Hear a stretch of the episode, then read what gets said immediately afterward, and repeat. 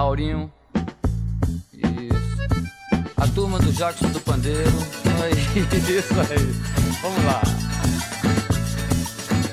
Meus amigos, essa noite eu tive uma alucinação. Sonhei com um bando de número invadindo meu sertão. Vi tanta coincidência que eu fiz essa canção.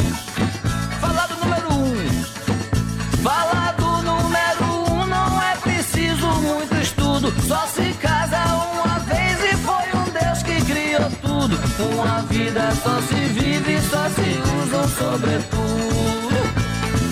Agora o 12. É só de pensar no 12 eu então quase desisto. São 12 meses do ano, 12 Apolos de Cristo. 12 horas é meio-dia, já dito e já visto.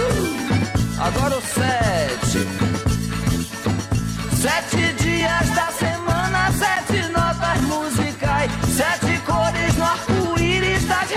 Regiões divinais. E se pinta tanto sete, eu já não aguento mais. Dois. E no dois o homem luta entre coisas diferentes. Bem e mal, amor e guerra, preto e branco, bicho e gente, rico e pobre.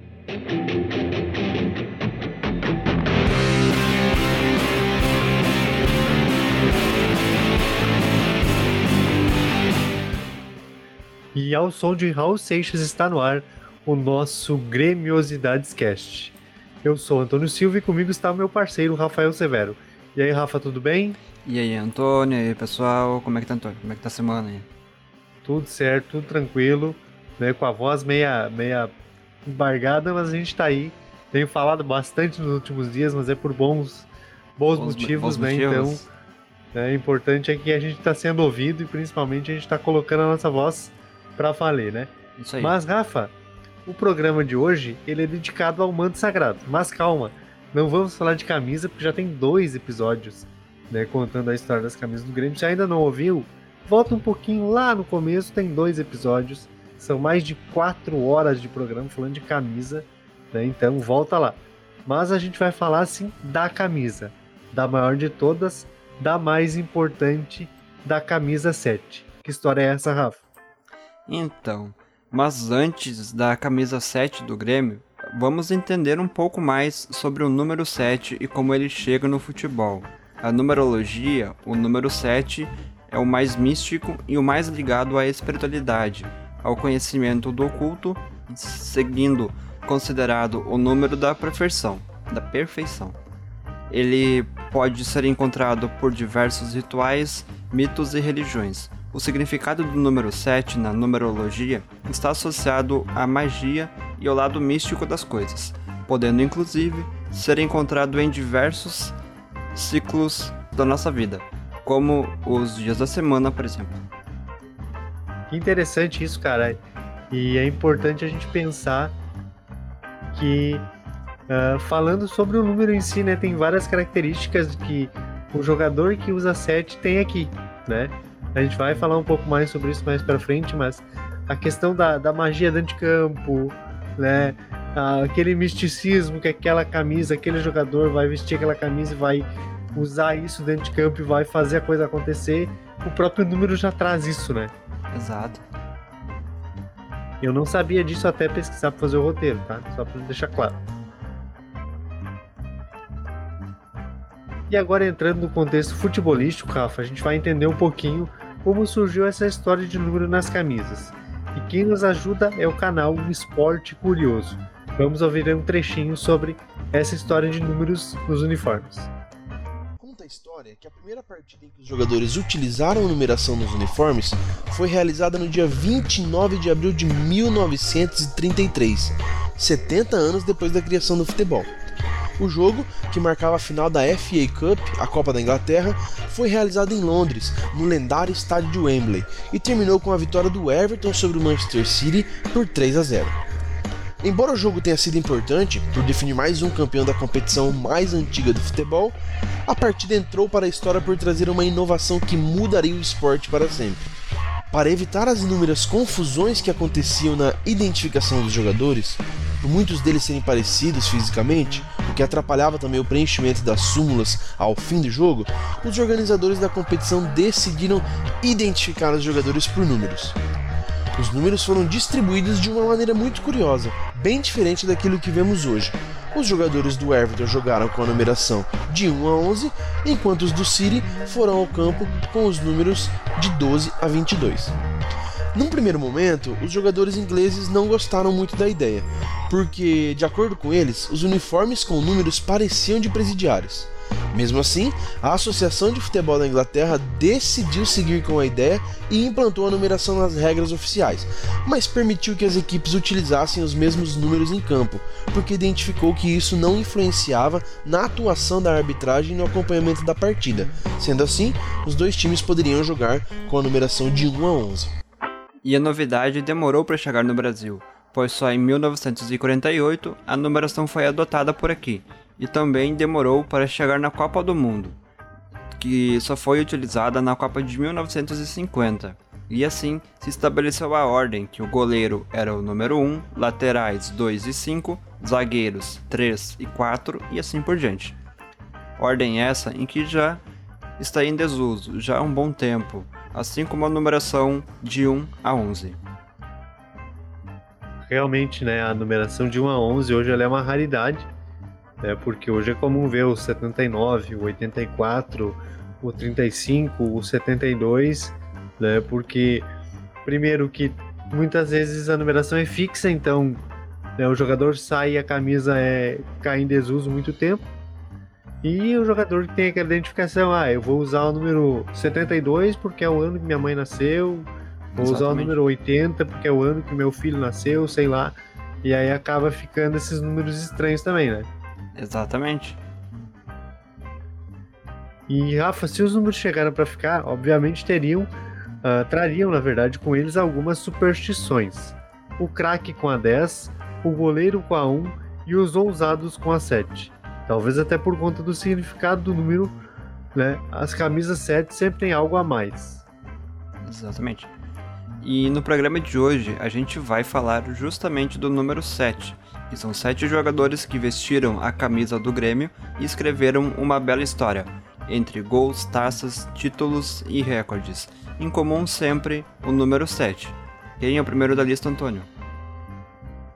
O primeiro da lista, Rafa, marcou época no tricolor. Paulo Nunes, o Diabo Loiro, fez o diabo com a camisa do Grêmio. Gols, títulos, assistências e, claro, aquela provocada nos rivais. Arilson de Paula Nunes chegou ao Grêmio vindo do Flamengo como moeda de troca em 1995. O Grêmio deu ao Flamengo o zagueiro Aguinaldo e o volante Pinga. Pelo Grêmio foram 197 jogos e 69 gols. Agora a gente vai relembrar a chegada dos dois em Porto Alegre numa matéria do Globo Esporte RS. Chegou de cabelo parafinado, óculos escuros, estilo de surfista e malandro carioca. Eu tenho certeza que eu vou fazer um belo trabalho aqui no Sul e, consequentemente, tornar um belo gaúcho, tia.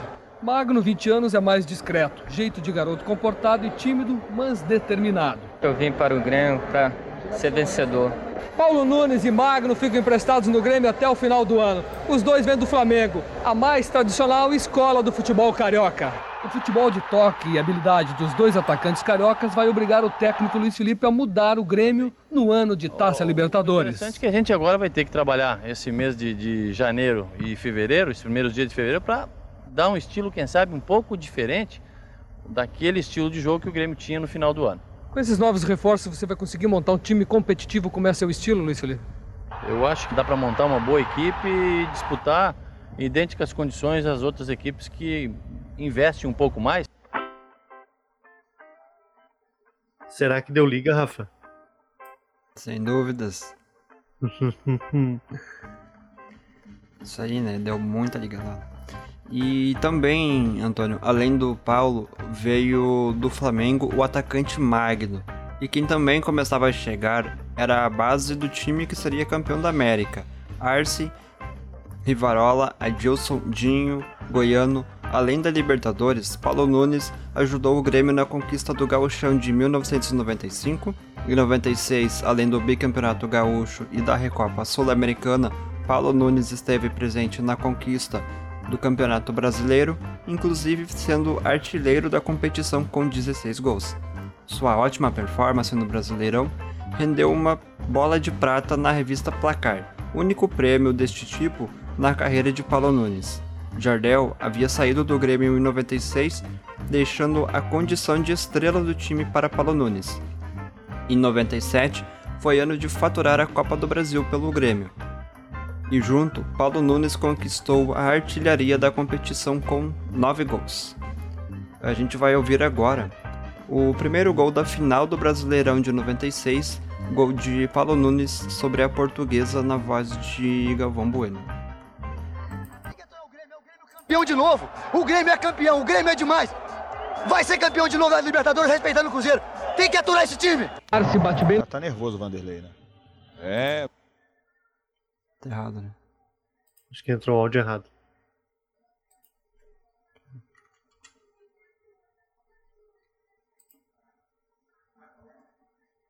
Começa o jogo. Começa a grande decisão no Estádio Olímpico.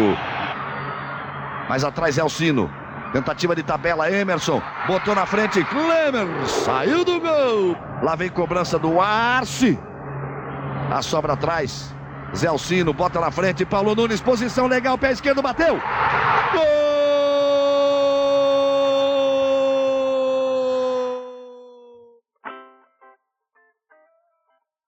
Tá, então a gente ouviu o gol do Paulo Nunes na final do Brasileirão de 96 na voz de Galvão Bueno e na final da Copa do Brasil, Rafa, contra o Flamengo, né, o Paulo Nunes não marca, mas ele deixa um recado.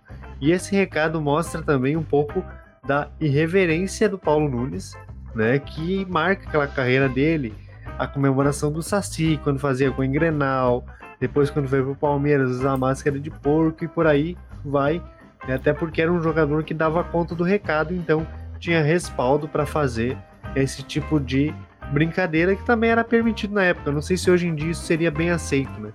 Não seria tão bem aceito assim. Ainda fazem brincadeiras assim, não, não tanto também, né? Porque futebol muda, né? Tempos mudam. É, e- e porque a gente tá caminhando pro ponto de que tu vai fazer um gol e tu vai pedir desculpa pro goleiro, né? Que nada pode, né? É, é aquele papo que a gente tava comentando esses dias, acho que é, no, no grupo ali, no nosso grupo, de tirar a camisa, né? Por que, que rende um cartão ah, comemorar sem camisa? Exatamente. Mas vamos ouvir então o Paulo Nunes.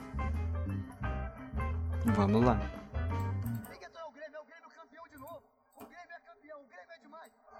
Vai ser campeão de novo da Libertadores respeitando o Cruzeiro! Tem que aturar esse time! Tem que aturar esse time, de verdade. Em anos 90 tiveram que aturar muito o Grêmio, né? Bastante. E o sucesso dele com a camisa 7 tricolor fez com que o Benfica o buscasse em Porto Alegre. Depois ainda jogou no Palmeiras, até que em 2000 voltou ao Grêmio, contratado pela ISL, que pagou 8 mil dólares por ele e mais de um salário de 200 mil por mês. Mas a segunda passagem não foi muito boa não, ela foi, aliás, muito ruim, dentro e fora de campo. No campo acumulou vexames e fora dele a torcida pendurava faixas com a frase Fora Paulo Nunes. Então, né? Nem sempre a volta é boa, né? Eu sou defensor daquela opinião. Se tu fez uma passagem muito boa, seja como jogador ou como técnico, não volta porque tu não vai repetir aquilo e aí muitas vezes pode manchar a tua história no clube. O que não aconteceu, né? Porque o Paulo Nunes é ídolo até hoje. né? É comum encontrar ele em eventos, hoje não mais, porque agora como ele tem contrato com a Globo, fica muito mais restrito o acesso ao Paulo Nunes, né? Sim. por todo, todos os, poréns que a Globo coloca nos seus contratos, mas era muito comum encontrar ele em eventos né, de consulado, como a gente encontrou ele em Exato, isso. 2016. 2016, se eu não me engano. Foi 16, Nós foi. con- 16. conversamos com ele né, num evento consular e um cara super acessível, super gente fina. né? Exatamente, muito, bastante.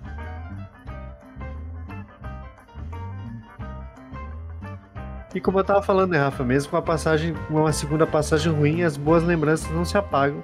E ele segue e seguirá sendo um dos grandes camisas 7 do Grêmio, né? E dando sequência à nossa lista, o próximo nome é o Tinga.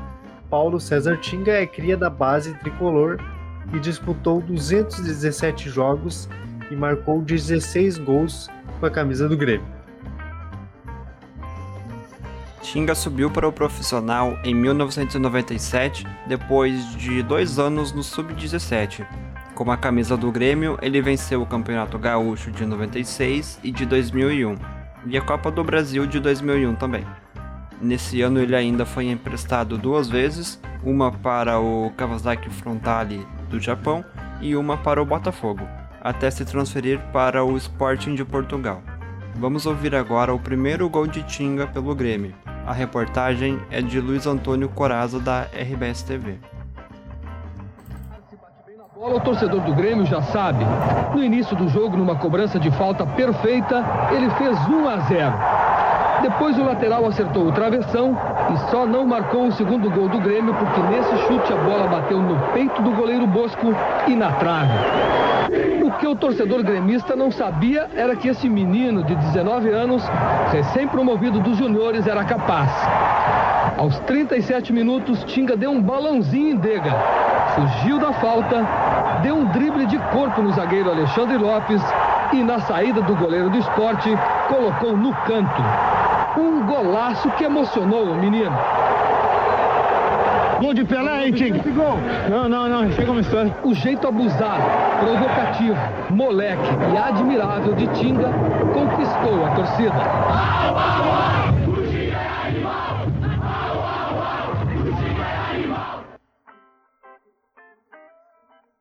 A torcida também caiu nos braços do Tinga na época, né? Pois é, e realmente merecia, porque era um grande jogador, era um jogador que né, despontou com muita expectativa e confirmou essa expectativa depois. E anos depois, né, acabaria brilhando aí no rival, como a gente sabe muito bem, e se declarando torcedor também do rival, né? Mas a gente tem que destacar aqui, né, o respeito que ele sempre teve pelo Grêmio, Exatamente. né, o carinho que ele tem pelo Grêmio até hoje. E ele realmente foi importante porque mesmo sem saber, o Tinga ele conquista os últimos títulos do Grêmio antes dos 15 anos de seca que a gente viveu. Né? E ali ele era um meia que depois se tornou volante, enfim, a versatilidade que ele tinha como jogador, né? Exatamente. E dando sequência agora para nossa lista, vamos falar de alguém que está entre nós, Diego Souza. Mas calma, focaremos na sua primeira passagem. Anunciando em 2006, uh, Diego Souza brilhou com uma 7 em 2007. Foi campeão gaúcho e vice da Libertadores. Naquela passagem foram 64 jogos e 16 gols. Ele veio do Benfica após uma passagem frustrada pelo Flamengo no ano anterior, e quem deu o aval para sua chegada foi Felipão, que na época treinava a seleção de Portugal. Pois é, eu lembro bem dessa história aí do, do Diego Souza, porque uh, na época o Filipão estava muito em alta em Portugal e surgiu o nome do Diego Souza, ninguém conhecia. E aí quando se falou que o Filipão deu aval, o cara virou Diego Souza na terra e Deus no céu, porque o Filipão tinha dito que era para trazer, né? E em tese, Rafa, naquela época ele chegava para ocupar a posição de volante onde jogava. Até então, só que Diego Souza passou a jogar mais avançado, uh, iniciando a sua transição uh, para a posição de meio-campista ofensivo, exercendo papel de destaque no meio-campo do Grêmio ao lado do Tcheco e ganhando grande projeção na carreira. Inclusive, em novembro de 2007, ele foi capa da placar com a manchete Me Deixem Ficar, mas não ficou e desembarcou no Palmeiras no ano seguinte. Para fechar o tópico Diego Souza, a gente vai ouvir um gol dele contra o Santos na semifinal da Libertadores de 2007, a qual classificou o Grêmio da final. Mas antes do gol, Rafa, acho importante a gente destacar aqui essa versatilidade do Diego Souza. Sim. Diego Souza foi volante, meia, meia atacante, atacante de lado e hoje é centroavante. Ou seja, do meio para frente ele jogou em todas. Exatamente. É, isso mostra o quão uh, versátil ele era. E para a gente fechar o tópico Diego Souza, então, a gente vai ouvir o áudio aí que é da ESPN, da, o gol da Libertadores 2007. Lembro perfeitamente desse jogo. E depois do gol, eu faço uns comentários breves, tá? Vamos ouvir então. É, vale vaga na final. Diego Souza puxou, boa jogada, invadiu a área, pintou, cruzamento, passou por todo mundo. E vai lá do outro lado, ainda deu certo. Deu certo para a equipe do Grêmio. Novamente o cruzamento, a bola veio só no passe. Olha só, Diego Souza pegou um golaço!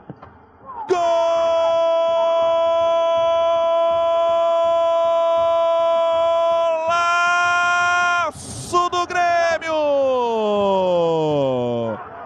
Diego Souza! Camisa 7 para deixar o torcedor gremista mais feliz. Ele pegou, dominou com a perna esquerda e com a direita encheu o pé. Sem chances para o Fábio Costa. Nada pôde fazer, apenas espiar. Um golaço. Grêmio 1 um na Vila Belmiro, Santos 0. Lembro perfeitamente dessa campanha da Libertadores. No primeiro jogo, o Grêmio ganhou de 2 a 0 aqui, gols do, do o Tcheco e do Carlos Eduardo, Uhum. né? E lá foi 3 a 1 pro Santos e esse gol que salvou o Grêmio foi justamente o gol do Diego Souza no comecinho do jogo, um golaço. Acho que vale a pena procurar no YouTube para quem não lembra. E eu lembro desse dia, era muito frio, era inverno, né? Entre junho e julho, aqui no Rio Grande do Sul, então é bastante frio, eu tava de férias e eu tava na casa da minha avó. Foi esse foi um jogo que eu olhava mais pro cronômetro do que pro jogo em si, porque se tivesse mais 10 minutos, aquele Santos de Zé Roberto e companhia tinha virado o jogo e tinha ido pra final contra o Boca, né? É isso aí. E também o, o que dá pra destacar é, é a versa- ver- versatilidade do Diego Souza mesmo, né? Que começou lá atrás como volante, foi passando por quase todos a- os espaços do campo até chegar agora no, no centroavante, né? É, do meio pra frente ele jogou em todas. Ele foi volante, depois ele jogou como meia, depois meio ofensivo, depois atacante de lado, depois centroavante no São Paulo até chegar no Grêmio como centroavante tá até hoje, né? Exatamente. Então, do meio pra frente ele jogou em todas. E passando agora pro nosso próximo da lista, ele é Jonas, ou Mestre Jonas, como ficou conhecido.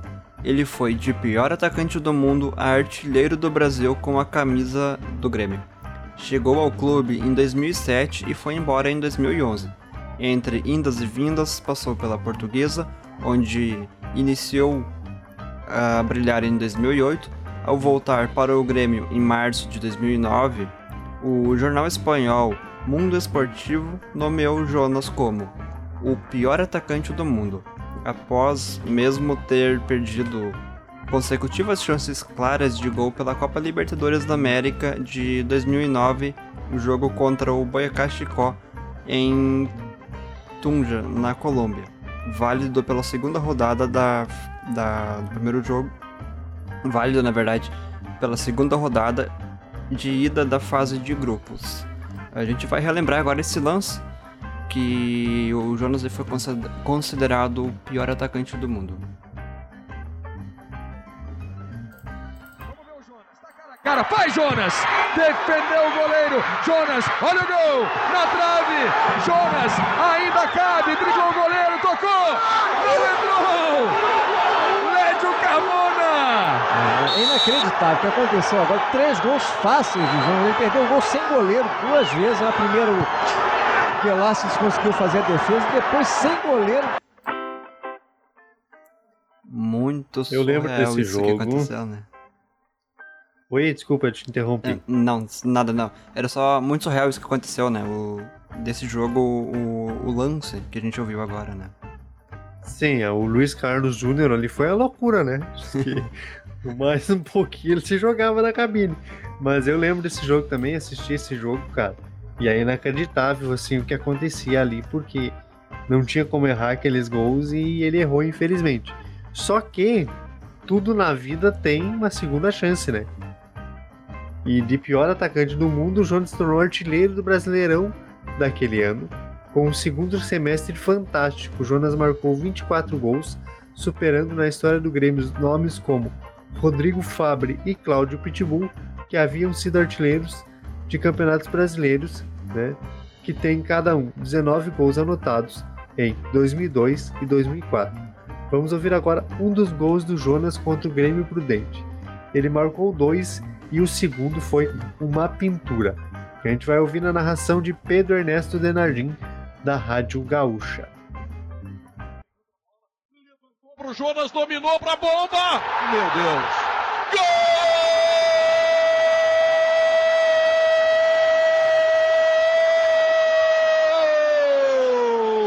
Iluminadamente Jonas faz um gol maravilhoso no Olímpico. O lançamento é da esquerda do Luz. O Jonas domina no peito. Quando ela bate no chão, pé canhoto, mete lá na gaveta. Um gol extraordinário. Jonas, tu é demais, Jonas. Tu é demais, demais, demais, Jonas. O Grêmio tá fazendo 3 a 0. Que gol espetacular. Que show de futebol do Jonas. E realmente esse gol foi um golaço. Né? Sim, e para quem tá ouvindo só, o meu Deus do Maurício Saraiva explica tudo. foi exatamente isso. Porque o cara pega um chute feliz, assim, ó, é muito fe... Se ele foi infeliz contra o Boyacá Chicó, toda a felicidade retroativa se manifesta nesse gol. Foi nesse assim, gol. ó, é uma vez na vida. Não é fácil de repetir, não.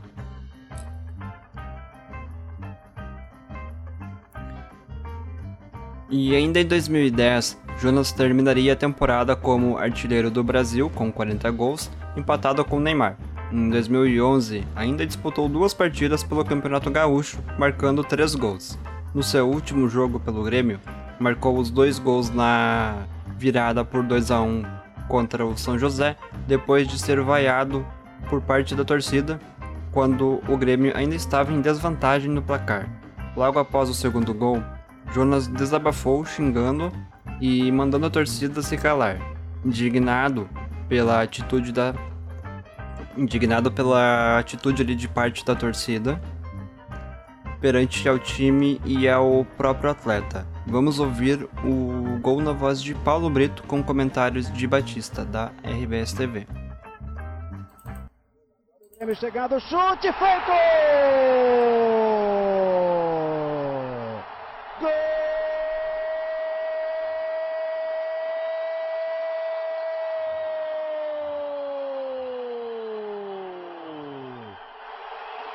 Gol! Grêmio chegará com Jonas, camisa 7. Foi xingar a torcida, levou a vaia do torcedor do Grêmio, continua xingando ali o Jonas, goleador do Grêmio, perdeu a paciência. O torcedor continua na bronca aí com o Jonas. Ele chega ao gol de empate no Estádio Olímpico em Porto Alegre, é ídolo da torcida, goleador do ano passado, mas não pode brigar com a torcida, né, Batista? É, tudo estranho do Jonas, né? Olha a torcida.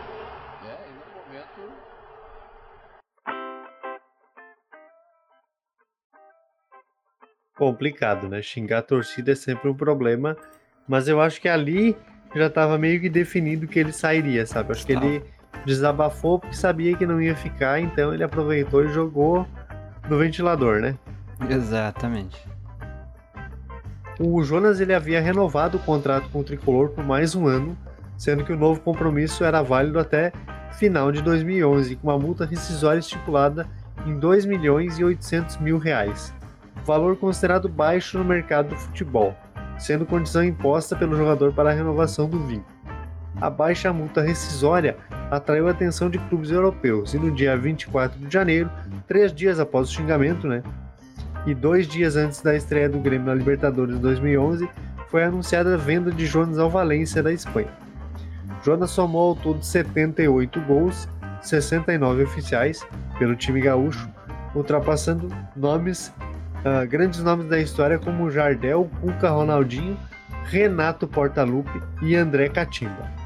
Rafa, uma coisa importante aqui que não está no roteiro, até porque eu não achei o áudio, mas eu lembro que nesse período ali de 2010, quando o Jonas se tornou artilheiro, ele deu uma entrevista na saída de campo diz- o, o repórter pergunta pra ele, né? "Mas O que, que aconteceu contigo pra tu começar a fazer tantos gols?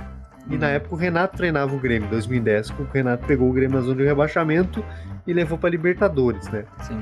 E ele disse: "O Re- Eu tenho tentado coisas novas e o Renato tem me incentivado.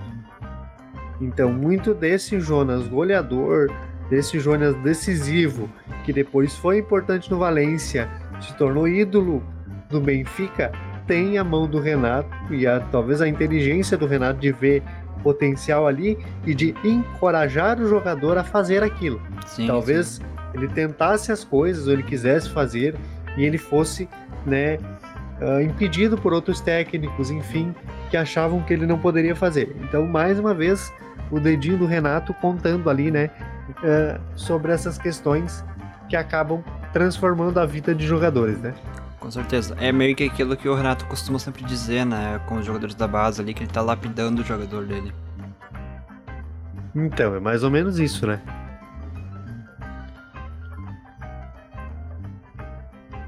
Isso aí, e agora o nosso próximo nome da lista é um dos maiores da história da, do Grêmio, que é o Tarciso Flecha Negra, ou José Tarciso de Souza. Nascido em 15 de setembro de 1951, na cidade de São Geraldo, em Minas Gerais, a curiosidade aqui é a data do nascimento, pois também em 15 de setembro, mas de 1903, o Grêmio nascia.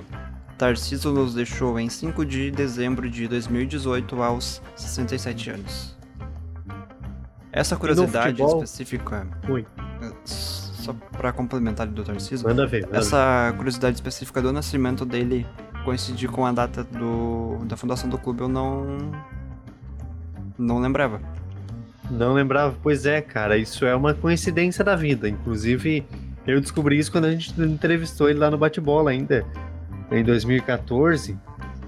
eh, ou 2015, eu não lembro exatamente a data, mas a gente entrevistou ele no nosso programa universitário. E eu fui ler sobre o Tarcísio e tal, eu já sabia algumas coisas sobre ele. E olha que coincidência da vida, né? O cara é de Minas Gerais, nasceu em 15 de setembro, e aí anos depois tu vai jogar num clube de futebol que também faz aniversário em 15 de setembro e se torna o jogador com mais partidas por esse clube. Então é muita coincidência, assim, pra dizer que é apenas destino, né? É, me diz Acho as que chances existem- disso acontecer de novo. Isso. E existem ligações, talvez até a numerologia possa explicar. Tarcísio também camisa 7, enfim, né? Eh, toda essa história que o 7 tem com o Grêmio, talvez tudo isso se junte de alguma maneira para fazer o que acontecer o que aconteceu, né? Exata. E no futebol, Rafa, o Tarcísio iniciou a sua carreira no América do Rio de Janeiro, no final dos anos 60, atuando como centroavante. Em 1 de novembro de 72, em uma partida contra o Internacional, com a camisa do time carioca, ele marcou um gol e começou a chamar a atenção da direção gremista. Já em 29 de novembro de 72, disputa uma partida contra o Imortal e definitivamente desperta o interesse do Grêmio. No Grêmio, ele chegou em 1973 como ponta direita, mas também atuou na esquerda. No tricolor foram 723 jogos, com 226 gols. A grande atuação no histórico gauchão de 77 o levou para a seleção brasileira, onde esteve entre os anos de 1978 a 80, com 8 jogos e um gol. Ainda pelo Grêmio foi campeão brasileiro de 81 e da América e do mundo em 83. Agora a gente vai ouvir um dos gols do Flecha Negra, um áudio de 2 minutos da TV Bandeirantes com vários gols dele. Tarciso. Aliás, impressionante como a torcida do Grêmio de Futebol Porto Alegre se inscreve para a representação dos gols do Grêmio, que hoje é, sem dúvida, uma das maiores equipes do mundo. Ó, mais um gol do Tarcísio aí no jogo do Bahia com o Grêmio. Um tiro forte do Tarcísio para vencer de forma inapelada o arqueiro baiano. Agora uma partida do Campeonato Rio Grande. A gente vai buscar no nosso arquivo o ano de 1977. O Grêmio tacou 4 a 0 no Cruzeiro. Cai a marca do artilheiro Tarciso. Grêmio jogando de branco. Fechando, é claro, a gente tinha que mostrar um gol do Tarcísio contra o Internacional. o tradicional Grenal. Estamos atendendo ao Luiz César Fanfa. Grêmio gol do Internacional de 4 a 0. Gol de Tarciso, ano de 1977. Agora o Bolívar ganhou do Zé Maria, do Russo, cruzou, Cláudio afasta mal. Goleiro Sérgio Valentim tirou de soco. E depois da confusão você viu o Tadeu Ritt cabeceou e o Tarciso marcou no canto esquerdo da meta de Sérgio Valentim, que vive hoje em São José dos Campos, no Vale do Paraíba. Tá aí o Tarciso, reação do Grêmio. Vamos ver de novo. 2 a 1 para o time do Corinthians no Morumbi em 1975. O zagueiro central do Corinthians era o Darcy. Tá aí o Tarciso, mas tem mais amigos. O Tadeu Ritt bateu falta com violência. O Sérgio soltou e Tarciso fez. Morumbi, novembro de 75. Corinthians 3, Grêmio 2. O 9 do Corinthians era o César Maluco e ali está o Neca, que viria para o Corinthians. Em Porto Alegre, o Grêmio fez 1 a 0 no Corinthians. Dirceu cruza, Tarciso cabeceia. Solitinho só olha. Grêmio 1, Corinthians 0. O alívio final só veio no segundo tempo. Centro de Aldair, cabeçada de Tarciso. Goleiro Gelson falhou. Grêmio 2, Vitória 0. E para fechar o placar, o Paulo Isidoro recebeu na direita, o Vladimir o acompanhou, a bola sobrou para Tarciso, que fintou o lateral e chutou. Na primeira, o César até que defendeu, mas na segunda a bola entrou. Dia 11 de abril de 82, Olímpico, Grêmio 3, Corinthians 1. Olha o Tarciso, pobre César, Tarciso, que tem cara de boxer. 3 a 1 Grêmio. Gol é o que nunca faltou pro Tarciso, né? Acho que essa, Uhum. esse compilado ele é muito fiel ao faro de gol que o Tarciso tinha e a importância que ele dava pra isso, né? Exatamente, bastante. E falar no Tarciso, Rafa, é falar em gols. Mas tu sabe por que o apelido Flecha Negra? Quem deu esse apelido foi o narrador Haroldo de Souza, por conta da velocidade do Tarciso.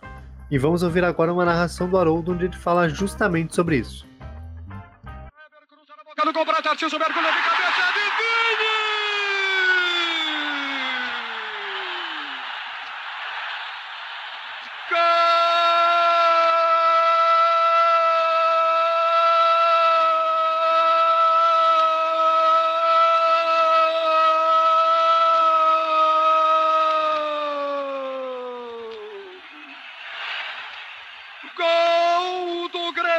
Aos três minutos da etapa complementar.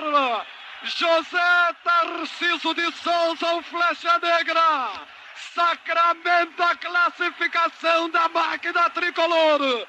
O Grêmio passa para a quarta etapa do Campeonato Brasileiro. Tarciso Flecha Negra, aos três minutos de cabeça, estufa os cordéis da cidadela do Gelson. E agora, tchê, bandeiras tricolores estão tremulando, tremulando, tremulando, torcedor do Brasil. Lá no placar, bonito Tarciso, dois para o Grêmio, zero para o Vitória. No...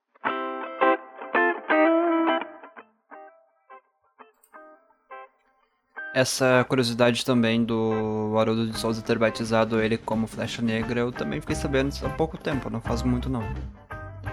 É, o Haroldo, pra mim, pelo menos, tem uma das umas composições de gols mais bonitas, né, do, do futebol brasileiro. O Haroldo que tá nativo Uhum, ainda. verdade. É narrador da Rádio Grenal, né? E toda essa, essa construção narrativa que ele faz é muito interessante porque é uma coisa dele, né? Sim. Todo narrador tem seu bordão, mas eu acho que ninguém faz como o Haroldo faz, né? Exatamente. E como tu tinha falado, Antônio, ante- anteriormente, o Tarciso ele era sinônimo de gol. Vamos ouvir agora mais um. Agora pela semifinal do Brasileirão de 81, na vitória por 3 a 2 do Grêmio sobre a Ponte Preta, no estádio Moisés Lucarelli, em Campinas, São Paulo.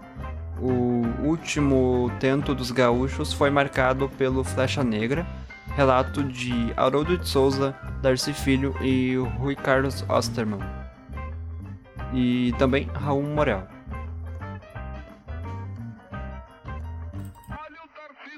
Santa Day para Narciso, vai para o interior da grande área. Chamou o Dirley para o combate, já demorou demais, demorou demais. Vai tentar levar, levou mesmo assim. Escapou, vai para o interior, chutou para o arco.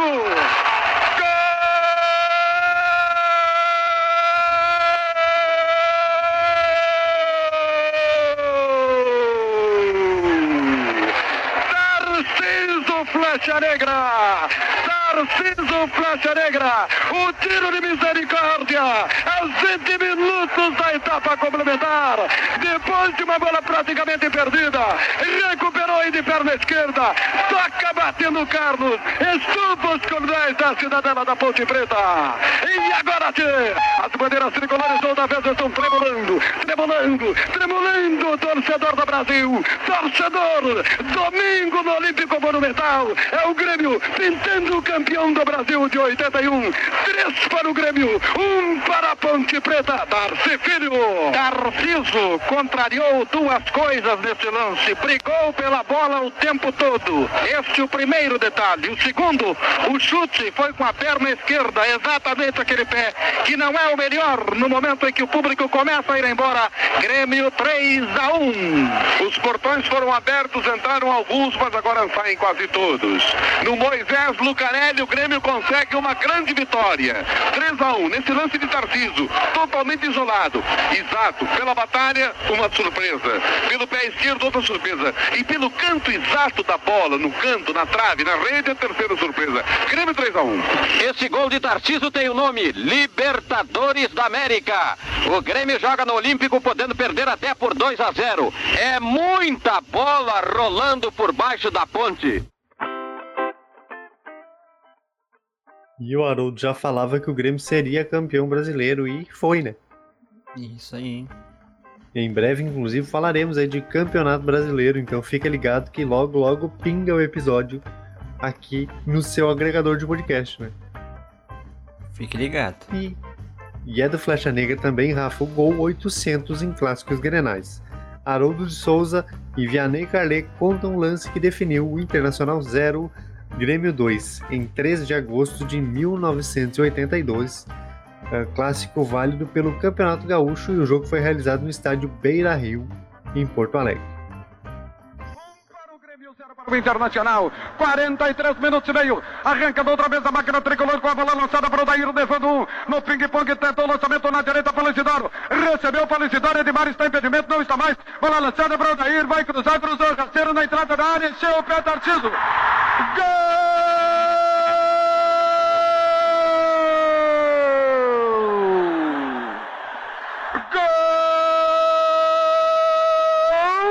Grêmio! 44 minutos da etapa inicial. Pé direito de José Tarciso de Souza. O Flecha Negra não perdoa. Toca no canto esquerdo de Benítez. E estufa os cordéis da cidadela do Internacional.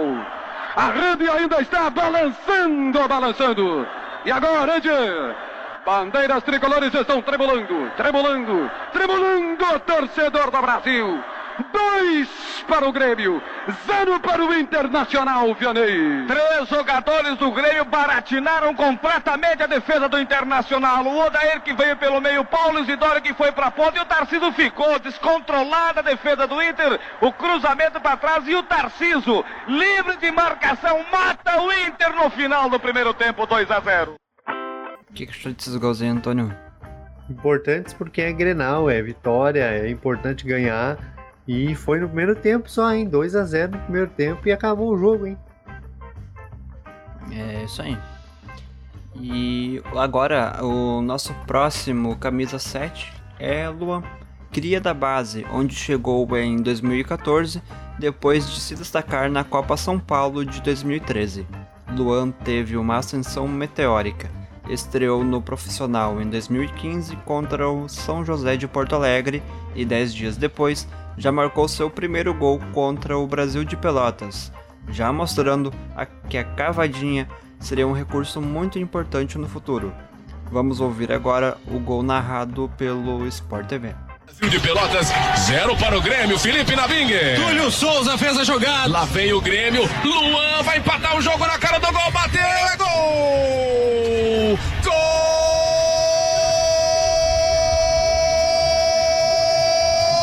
do Grêmio! Ele tem talento, ele tem visão de jogo e frieza para marcar na cara do goleiro Luiz Miller. Recebeu a única chance que teve até aqui no jogo para empatar e empatou o jogo Grêmio. Gol da joia das categorias de base do time tricolor. Gol de Luan com categoria leveza e criatividade na cara do gol. Empata o jogo, jovem time do Grêmio. Gol de Luan, 26 minutos de jogo no segundo tempo. Um para o Brasil de Pelotas, um para o Grêmio, Felipe Nabinger. Destaque para o Everaldo, que brigou muito no meio-campo. Então, eu assisti, Rafa, a estreia do Luan no profissional contra o São José. E por aquele jogo eu acho que até comentei contigo, cara. Que olha, se esse cara se criar, não vai jogar nada. Hum. Como um jogo só engana, né?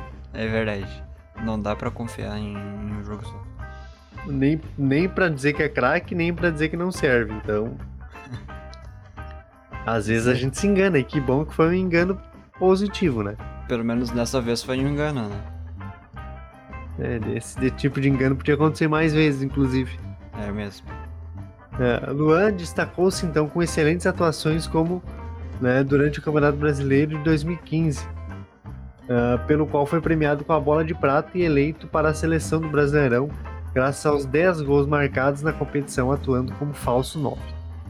Após o início ruim do clube na temporada 2016, o jogador foi alvo de protesto da torcida em, no centro de treinamento quando chegaram a jogar pipoca em seu carro. Lembra o episódio da pipoca? Lembro. Lembro do pipoca. A gente até né? fez enquete no bate-bola naquela época se a torcida estava certa em jogar, jogar pipoca nos jogadores, né? Sim, sim. E eu lembro que o resultado da enquete foi negativo, inclusive. Eu não lembro dessa enquete, mas eu lembro dessa época mesmo que aconteceu. E o seu grande momento, ele foi em 2017, quando se tornou o maior artilheiro da arena, superando Barcos, mas sobretudo brilhando na Libertadores, onde foi artilheiro, campeão e melhor jogador. Vamos ouvir o gol do título marcado por ele sobre o Lanús.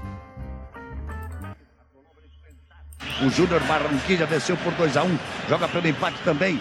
Partiu Luan, dominou o lance, é bom, o lance é bom, o lance é bom, o lance é bom. Olha o gol, olha o gol, olha o gol, olha o gol.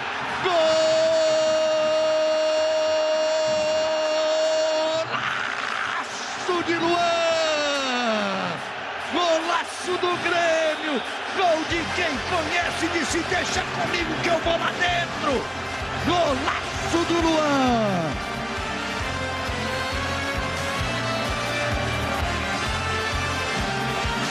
Imagens da Arena do Grêmio. Olha, é gol de quem sabe. Onde o cara pega a bola. Ele vem, partiu. Ameaçou bater, saiu de um. Ameaçou bater, passou no meio de dois. O goleiro saiu, deu uma cavadinha, saiu com o abraço, ajeitou de calcanhar, puxou pro meio, cabeça erguida, saiu de todo mundo. Joga muito, Luan. Que golaço, casa. Ó, o, maior, o melhor jogador brasileiro que joga no Brasil, sem dúvida alguma. É um dos artilheiros da Libertadores agora, também com esse gol. É, tá, tá passeando no campo, assim como o time do Grêmio tá jogando bem. Impossível esquecer esse momento, né, Rafa? Tá muito vivo na memória, até porque faz pouco tempo. Exatamente. E pela importância, né? Porque o cara arranca com a bola e vai e faz o que quer, né? Sim, exatamente. E, e esse gol eu não vi. Eu, eu tava ouvindo o, o, jogo pelo rádio. Lembra que a gente tava no estacionamento da Fevalha ainda, quando a gente estudava? Na verdade, não. Eu vou te corrigir. Nesse gol específico, a gente não tava mais lá. Foi no primeiro gol que a gente tava lá. Quando o Fernandinho faz o gol, a gente ainda tava na Fevale. Eu lembro que no intervalo do gol do Fernandinho até o gol do Luan, eu cheguei em casa, não me pergunta como, mas nós chegamos em casa aquele dia e eu vi esse gol na TV. Eu vi, foi o que eu assisti daquela final. E no primeiro jogo também eu consegui ver o lance do gol. Então, ou seja, eu cheguei em casa, fervendo a TV, saiu os gols, né? Eu podia jurar que a gente tava lá? Não, não. Eu não tava. Talvez tu ainda tivesse, mas não, eu não tava não, mais. É um, é um espaço muito longo de tempo para eu estar tá lá e tu não. Bom, enfim. Uh, talvez a gente estivesse em casa já, mas eu super lembro dessa. Desse dia, no caso ali com os gols. É, o que valeu foi a conquista. Eu sei que eu não dormi daquele dia pro outro, assim. Então, tá valendo. Sim. Mas ainda falando do Luan, Rafa, ele ainda brilhou com a camisa da seleção brasileira em 2016 nas Olimpíadas do Rio. Luan e o Wallace, a dupla cremista, mudaram o panorama da seleção que conquistou o ouro olímpico após um 2019 conturbado, com lesões e figurando na equipe reserva. Luan foi negociado com o Corinthians. Antes da gente seguir aqui falando, ah, a Olimpíada também foi um momento marcante, porque Uh, o Brasil estreia 0 a 0 segundo jogo 0 a 0 no terceiro jogo entra o Wallace e Luan, o Brasil começa a ganhar e vai ganhando até a final. Foi o que mudou. Aí depois de um tempo, oi? Foi o que mudou, né? Parece que deu uma virada de chave. Isso, é os dois jogadores que mudam o time. Aí, passada a Olimpíada, lança-se um documentário que a figura principal do documentário é quem? Neymar. Neymar. Ah, é o melhor jogador, beleza, tá, lá. Só que não foi Neymar que modificou o cenário e praticamente garantiu o título brasileiro. Sim, mas os créditos ali, tu sabe pra quem iria, né? Pro melhor jogador? Não pra É, quem mudou foi- o estilo de jogo. E ainda bateu o último pênalti, né? É, mas isso aí é, acho que é característica do Neymar já de bater sempre o último, não é? É, tecnicamente o melhor bate por último, segundo o Tite fala, né? Eu já penso o contrário, pra mim o melhor bate primeiro. Claro, ah, até isso aconteceu na Copa do Mundo, né? Recentemente. Sim. Mas voltando ao Luan, ele foi pro Corinthians, né? O jogador estava indo pro último ano de contrato e poderia assinar um pré-contrato com outro clube em seis meses. Então o Grêmio anunciou a venda de 50% dos direitos econômicos do atacante por 5 milhões de euros, além de uma porcentagem em uma futura venda. Então, essa foi a negociação do Luan, né, indo pro Corinthians, e aí o resto da história a gente já sabe, né? Isso aí. Luan deixou o seu nome marcado na história do Grêmio, um dos grandes personagens do tricampeonato da Libertadores e da retomada de títulos. Libertadores. E da retomada de títulos. Conquistou seis títulos em seis anos, diversos prêmios individuais, tornando-se tornando-se rei da América em 2017. Foram 293 partidas e 77 gols marcados, superando seu treinador, Renato Portaluppi, figurando no top 20 entre os maiores artilheiros da história do clube. É importante Luan, acho que é ídolo, tá na história, né, fez seu trabalho aqui. É, depois disso não conseguiu render mais na carreira, é uma pena, porque era um jogador com muito potencial, mas quem sabe aí se recupere, né? E sempre se fala que ele poderia voltar pro Grêmio, que se aceitariam ele por um salário baixo e tal. Não sei, cara, eu não sei se tem que voltar, não sei se né, não vai ter aquela cobrança de repetir o que já fez, então às vezes é Sim. melhor não voltar, né? É, vai ser aquela mesma do Paulo Nunes, né? Que voltou em 2000 e não rendeu o que pode- poderia, né? Pode ser que seja muito parecido. E fechando a nossa lista, Rafa, vem o nome né, dele. E é nada mais nada menos que o Homem Gol, a estátua, o maior jogador e treinador da história do Grêmio, Renato Portaluppi. E depois dessa apresentação, né, o que, que sobrou pra mim, né? Atuando pelo Grêmio foram 261 jogos, 74 gols e os títulos da Libertadores e do Mundo em 83. Gaúcho de 80, 85 e 86. Já como treinador são mais de 400 jogos e contando. Então, e pra gente aquecer o, o- o coração, a gente vai ouvir os gols da conquista do Mundial aí de 83 na voz dele, que tá batendo ponto hoje aqui, Haroldo de Souza. É o Grêmio chegando. Pode ser agora. Renato gingou. Levou ao fundo. Vai cruzar. Deu o corte. Mais um. Outra vez. Chutou.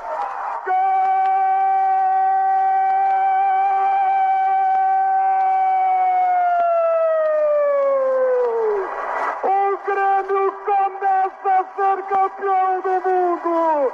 Renato Portaluppi. Tinha que ser ele. Uma gingada de corpo. Um requebrado para a esquerda.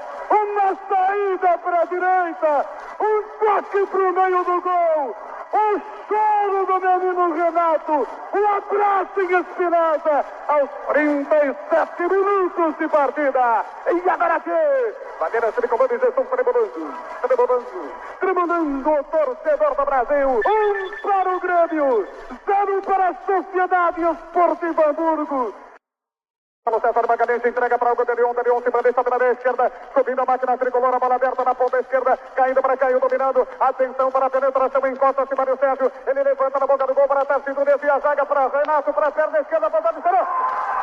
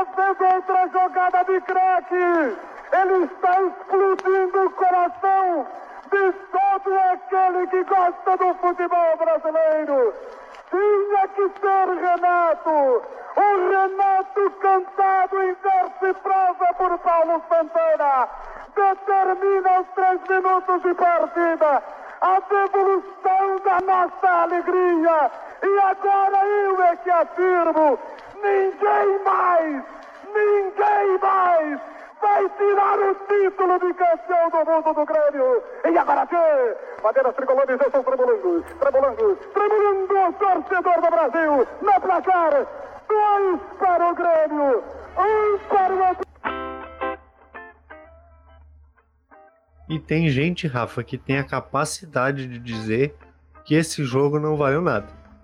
Não tem como dizer que não valeu nada. Valeu o título Não, é um- mundial pro Grêmio, sim. Não, e é umas coisas assim tão idiotas, cara, que tu precisa de uma, uma chancela de uma federação que se diz dona do futebol. Para começar, o futebol não tem dono, né?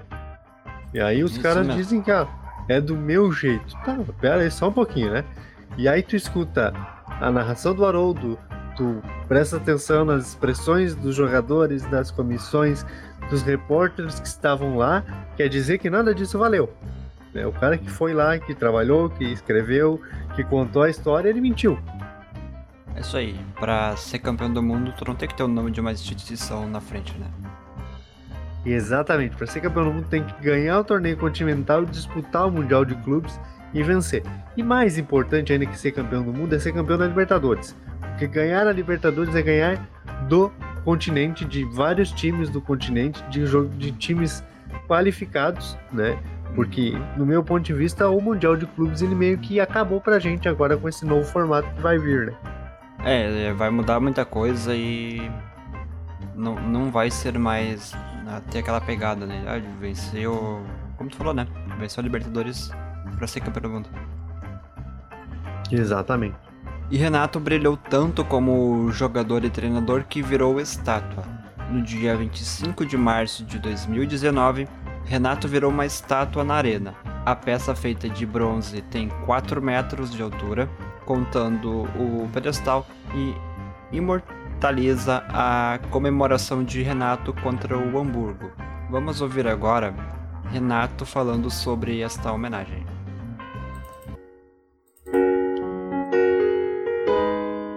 Hoje é uma homenagem inesquecível para mim. Estou sendo eternizado num dos maiores clubes do mundo, mas pode ter certeza do fundo do meu coração que a minha maior alegria é ver a alegria da nossa torcida conquistando títulos, vibrando, aplaudindo nossos jogadores. Eu acho que é isso que a gente faz um, um grande clube. Tudo que eu tenho na vida, eu agradeço ao Grêmio. Agradeço a vocês, torcedores.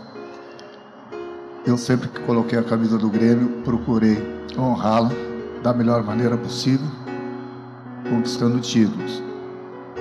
Eu acredito que eu fui abençoado por Deus por estar na história do clube, ter conquistado vários títulos, mas o mais importante do clube, junto com um grupo maravilhoso que eu fiz parte em 1983.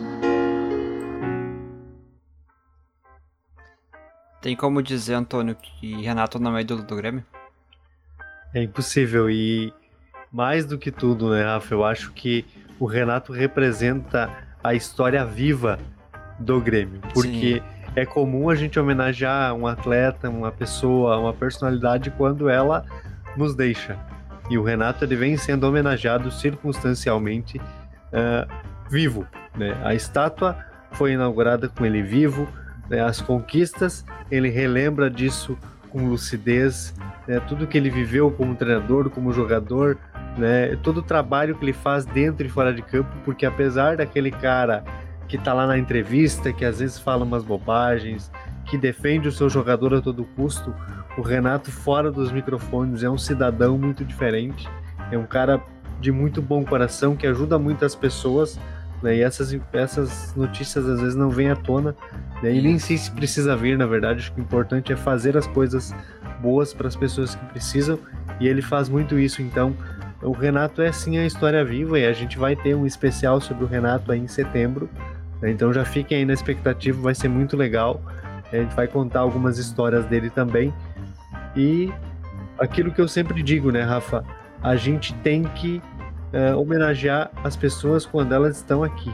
Então, Exatamente. façam estátuas para seus ídolos vivos, coloquem nome de rua nos seus ídolos vivos, deem nome de estádio, deem nome de centro de treinamento para as pessoas vivas, para que elas sintam essa alegria, esse reconhecimento, né, que só a vida pode trazer e os resultados que essas pessoas trouxeram.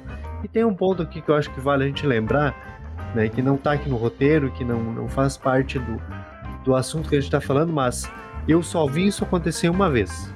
Torcida protestar contra a demissão do treinador. Isso só aconteceu com o Renato no Grêmio em 2010. Quando o Grêmio foi demitiu o Renato em 2010, na gestão do Odoni, a torcida do Grêmio foi para frente do Olímpico protestar contra a demissão. A gente vê todo dia torcida pedindo a cabeça de treinador. Isso. Mas pedindo para ele ficar é a única vez que eu vi. Exatamente, também não lembro de ter visto outra vez algo parecido. Acho que isso também mostra a grandeza de quem ele é, né? E de tudo que ele fez pelo clube, né? Sim, Renato é, é muito grande, assim. É, até por essa pergunta antes ali, meio que retórica, né? Mas não tem como dizer que ele não é ídolo do Grêmio, né? Exatamente. E com ele a gente encerra esse episódio, né, Rafa? A gente pensou aqui num episódio diferente, né? Que é homenagear os nossos camisas 7. Por diferentes razões, por diferentes circunstâncias, né? Por, por recordes, por conquistas, por passagens interessantes que tiveram aqui. A gente fez aí, escolheu sete jogadores, sabe que alguns ficaram de fora, outros poderiam estar aqui também. Quem sabe um episódio Camisa 7 parte 2 no futuro. Faltou alguém? Coloca lá nos comentários pra gente, né? Manda no direct do Instagram. Né? Então, fala, ah, esqueceu do fulano, ah, o ciclano precisava estar.